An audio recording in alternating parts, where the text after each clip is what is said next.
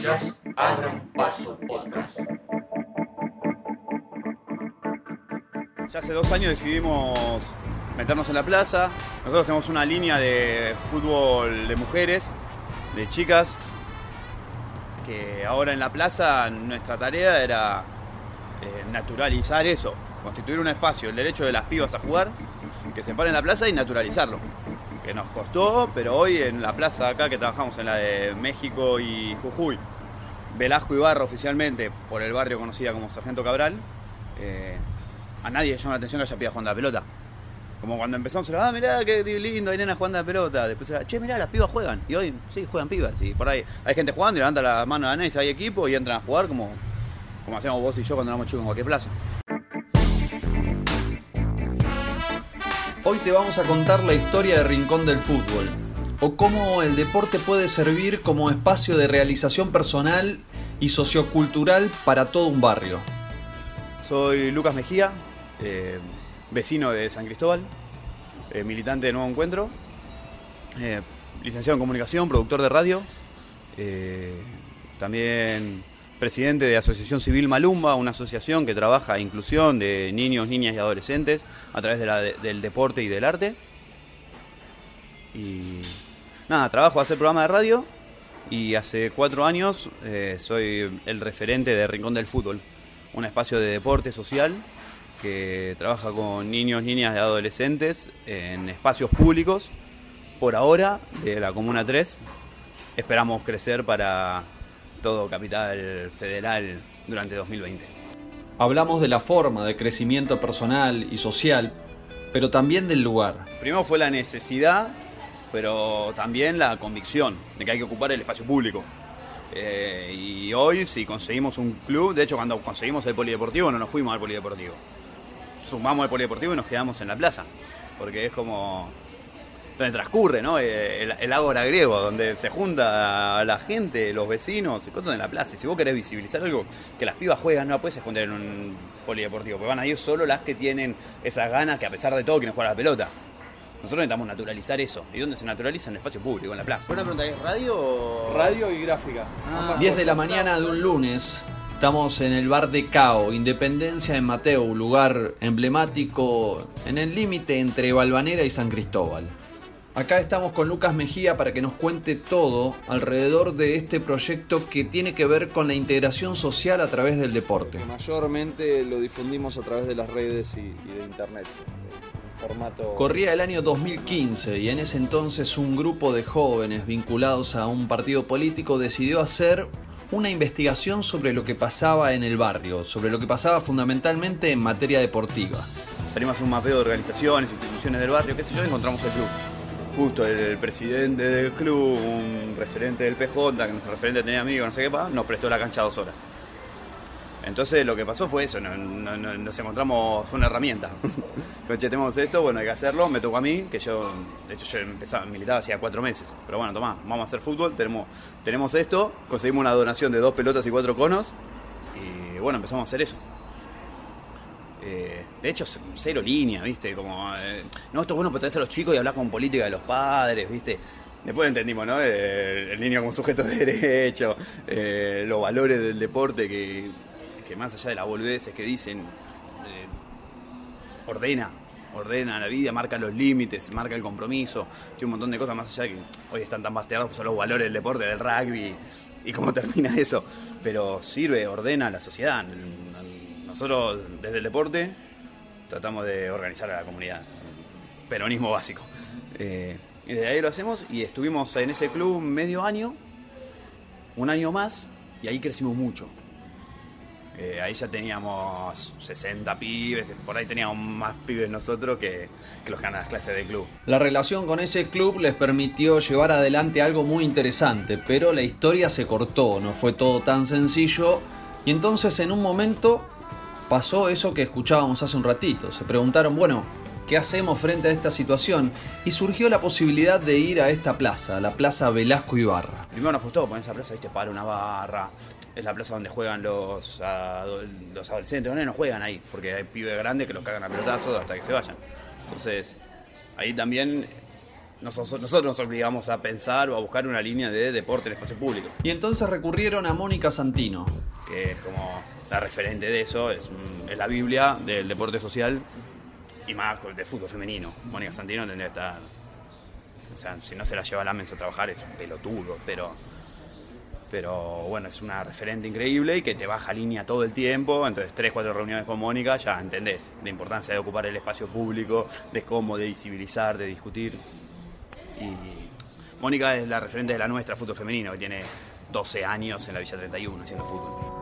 El proyecto comenzó a crecer cada vez más, los más chiquitos se hicieron adolescentes y finalmente lograron algo que para ellos era muy importante. Conseguimos que la Junta Comunal nos habilite dos horas en el Polideportivo Martín Fierro, que es un que es un polideportivo hermoso que está muy tirado, está muy dejado, está mal mal administrado. Como toda la cosa que hacen en el sur, porque vas al polideportivo colegiales y es increíble. La cantidad de oferta que tiene, lo lindo que está, la cantidad de gente que pasa. Y este es una cueva que los papás me dicen, no, me da miedo. Nosotros los chicos no vamos, pues no. Lo mismo nos pasaba en esta plaza. O sea, no, a nosotros nos da miedo venir hasta que... Nada, y hoy vas los jueves, que es los días que estamos nosotros, y está la familia tomando mate, porque ordenamos eso. De hecho, nosotros la primera vez que hicimos una actividad en la plaza esa, nos agarraron tres tipos y nos dijeron, nos te quedaron 25 mil pesos. Y eh, la última vez que hicimos el Día del Niño en la plaza, los tipos mm, corriendo a la gente, diciendo, no, no, hoy, hoy hacemos una fiesta, así que logramos esa organización social, que es lo que nos... Y aunque no abandonan el espacio público, haber ingresado al Polideportivo Martín Fierro para ellos fue un gran avance. Ahora, para este 2020, por supuesto que tienen objetivos para llevar adelante acciones ahí adentro, en el propio Polideportivo. Nada, ganar en organización ahí, ¿viste? Organizar no puede ser, es un polideportivo techado que cuando llueve no se puede entrenar. Porque se llueve por la autopista y te dicen le toca a la autopista arreglarlo, sí, está vamos por la autopista, que lo arregle, pero mientras tanto todos los clubes bajo autopista tienen eso y lo arreglan, ponen un plástico así que agarra lluvia, no puede ser, que esté techado y no se puede entrenar porque llueve. Eh, pero bueno, estamos muy deprestados ahí. Eh, de hecho cambió la Junta Comunal ahora, entonces tenemos que ir a discutir de vuelta con la nueva Junta Comunal, explicarle quiénes somos, qué hacemos y qué proyecto tenemos para este año. Y a partir de la actividad que llevan adelante también se hace necesario abordar una problemática con otro tipo de pibes, con otros jóvenes que son un poquito más grandes.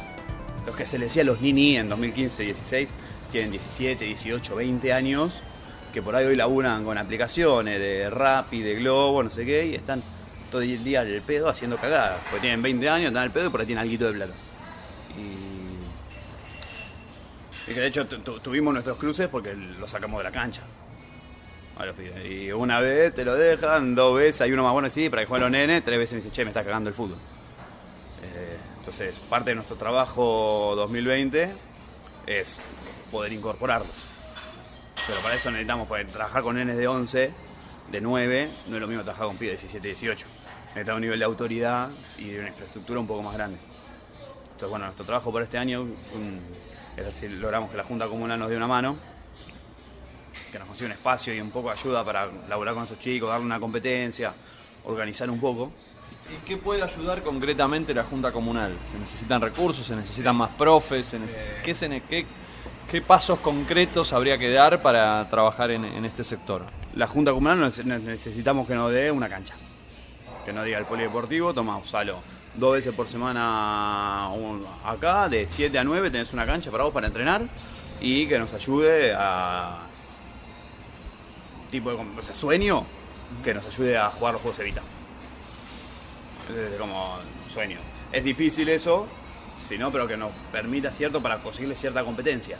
Y eso los motiva a los pibes, los Sí. hace dejar de lado el bardo o, la- o- Sí, u otras eh. cosas que los distraen y se concentran en la competencia. Sí, eh, Néstor en 2003, vengo a proponerles un sueño. Vamos a entrenar, vamos a jugar, coso. Pa, se engancha, si juegan a la pelota todo el día. Eh, están todo el día, lo ve y están jugando a la pelota acá, allá, acá, todo el día así, pero.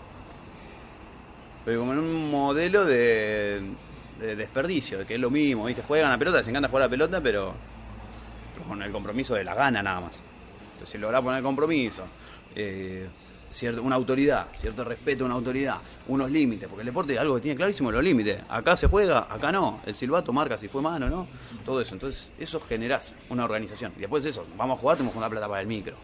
tenemos que cosas, eso, te llevaste materia, saliste el viernes y el sábado ibas a jugar menos. Te mandaste una cagada y te comiste 12 horas de una comisaría, no vas a poder venir a jugar porque estás en una comisaría. Desde ahí ordenás y además generás un espacio, un canal de diálogo y de confianza para poder trabajar otras cosas. ¿No? Desde, como el ejemplo más básico es la ESI. Que, que son pibes tienen 18 y 18 años, que pueden terminar el colegio antes que se dé esta discusión, o no lo terminan el colegio, pero ya no van. Que, que nada, que ne- necesitan ese canal de ESI, consumo responsable, hasta eh, construcción de ciudadanía.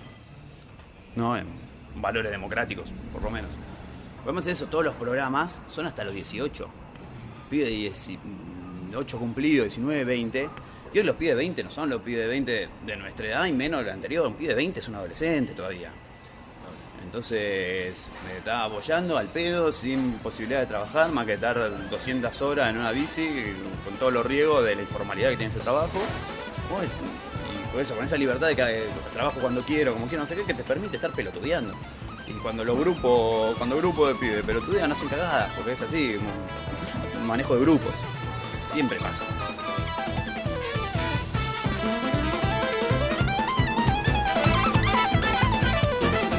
Seguimos en Abran Paso. Seguimos en Abran Paso. Paso, paso.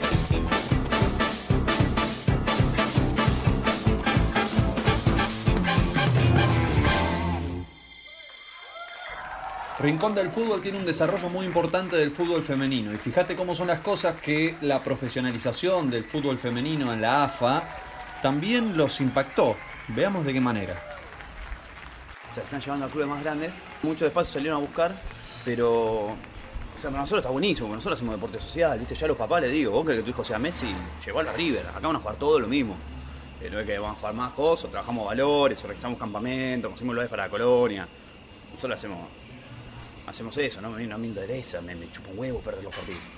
Pero, el tema es que mucho de esta del fútbol femenino, eh, a nivel AFA, está tomando como los peores vicios del fútbol de varones. Entonces, viste, yo trato de hablar con los papás, no es que porque quiero que se queden conmigo, no me interesa, pero, pero que entiendan eso, que cuidan a las pibas, que se diviertan, viste, me dicen por ahí papás y me dicen, no, pues yo quiero entenderme, yo quiero lo mejor para mis hijas, quiero un futuro, digo, pues tiene 10 años, tiene que jugar a la pelota y divertirse. Y además, todavía no hay un, querer que tenga un futuro tu hija, ah, a que vaya a la facultad. Digo, porque pero bueno, esa. Nosotros la hablamos con los papás, pero hay que ir a dar la discusión a AFA, no sé, a la Asociación de Fútbol de Mujeres, no sé, no sé dónde, pero para trabajar eso, viste que, que sean entrenadoras las mujeres, que, que después el fútbol de varones pueda aprender cosas del fútbol de mujeres, porque es, es horrible. El mundo de los clubes de barrio son hermosos y hay una organización de clubes de barrio que es hermosa, pero de repente toda la, política, la sociedad, ahora entran a la cancha a jugar AFA y se transforman. Son locos nivel de violencia, exigencia a los pibes que no, no está bien. No está bien. Y el fútbol de mujeres, que es nuevo, que puede salir nuevo sin todo eso, ya se lo está comiendo. Entonces es un problema que tiene el fútbol competitivo hoy, que hay que dar la discusión. Nosotros estamos en el palo del deporte social y hacemos otra cosa y tratamos. Nosotros hacemos la batalla cultural con los padres, pero si después la- las organizaciones que les corresponden no hacen algo, está difícil. Y aparece otra cuestión que es por demás interesante, que tiene vínculo con esta acción que está llevando adelante Rincón del Fútbol, que es la relación con la protesta social y con la participación política, cómo el deporte se transforma como un vehículo que te acerca a la política y a la protesta social tal vez desde otro lugar, que no es la primera necesidad, que no es el salario, que no es eh, eh, el plan o, una, una medida social eh, vinculada a la vivienda para afrontar una necesidad urgente, sino que eh, empezás a vincularte, se empiezan a acercar desde este, desde este lugar. Cuando vamos a las marchas, las más lindas, no, no las de la reforma prisional y eso, yo les aviso a todos. Y hay un grupo de nenas de 10, 11 años que quieren venir a todas las marchas. Y traen la pelota, entonces en el tiempo muerto de marcha juegan a la pelota. Entonces marcha, no sé, eh, interrupción voluntaria del embarazo, eh, paro de mujeres, esas van, van con las profes mujeres, no, yo no voy a esas. Eh, pero otras también, no sé, el 10 de diciembre no porque era muy choquilombo, pero vamos y viene un grupo de nenas que juegan a la pelota y, y visibilizan en todos lados. Y por ahí eso, hacemos otra actividad, se inaugura el parque de la estación.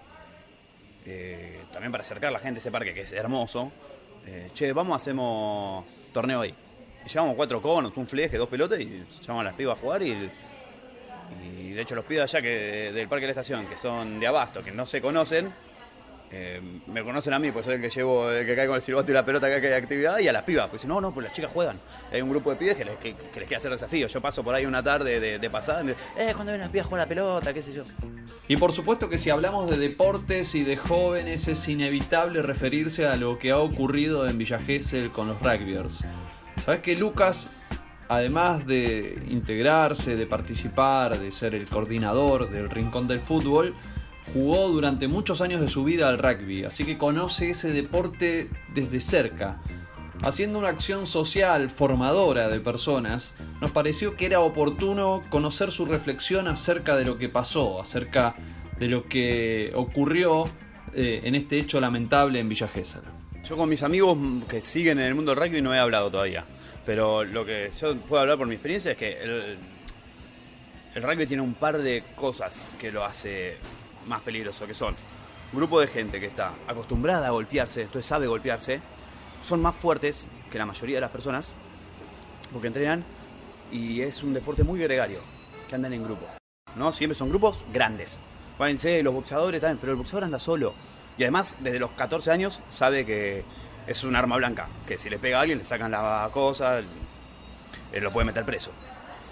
Eh, entonces, todo eso hace que un jugador de rugby sea más peligroso que un jugador de fútbol o de vóley o de qué sé yo.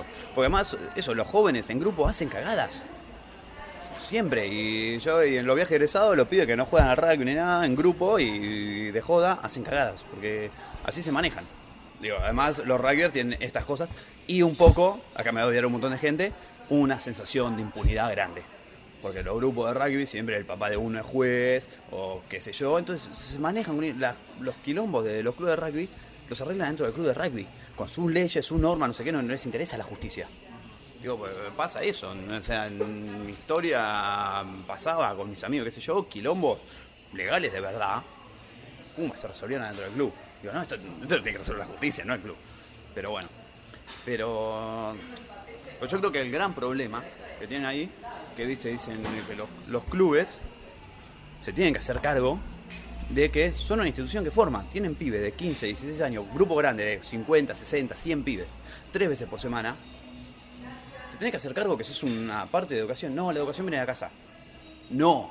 O sea, sí, de la casa, sí, de la escuela, sí, del club. Bueno, pasa a nosotros también. Eh, tenés que hacerte cargo que manejás 100 pibes. Entonces, tenés que tener la obligación de educarlos en violencia, en homofobia, en violencia machista, en, seguridad, eh, en ESI también. Pero que los clubes de rugby de eso no se hacen cargo. A lo sumo sancionan después. Todo el trabajo de Rincón del Fútbol que nos está contando Lucas Mejía es por demás interesante para también abordar los problemas sociales más profundos que tiene en este momento la Comuna 3, esencialmente Balvanera y esa zona fracturada, atravesada por el narcotráfico, las adicciones, los pibes que pareciera ser que están en otro planeta. El deporte como espacio de integración, como un ordenador de la vida, como algo que te permite relacionarte con otras personas, eh, es algo que puede ser muy interesante, que puede ayudar eh, a muchas personas y que por supuesto nos puede ayudar a vivir en comunidad y a soñar con que las cosas pueden ser realmente diferentes, que podemos tomar otros caminos y que en definitiva los problemas más acuciantes, los problemas más profundos que atraviesa nuestra sociedad pueden encontrar una solución mediante mecanismos que tienen que ver con el esparcimiento, que tienen que ver, por supuesto, con resolver necesidades básicas, pero también con abordar de alguna forma esta reconstrucción vincular tan necesaria para que los desastres que muchas veces produce eh, los sistemas de desigualdad se puedan empezar a revertir.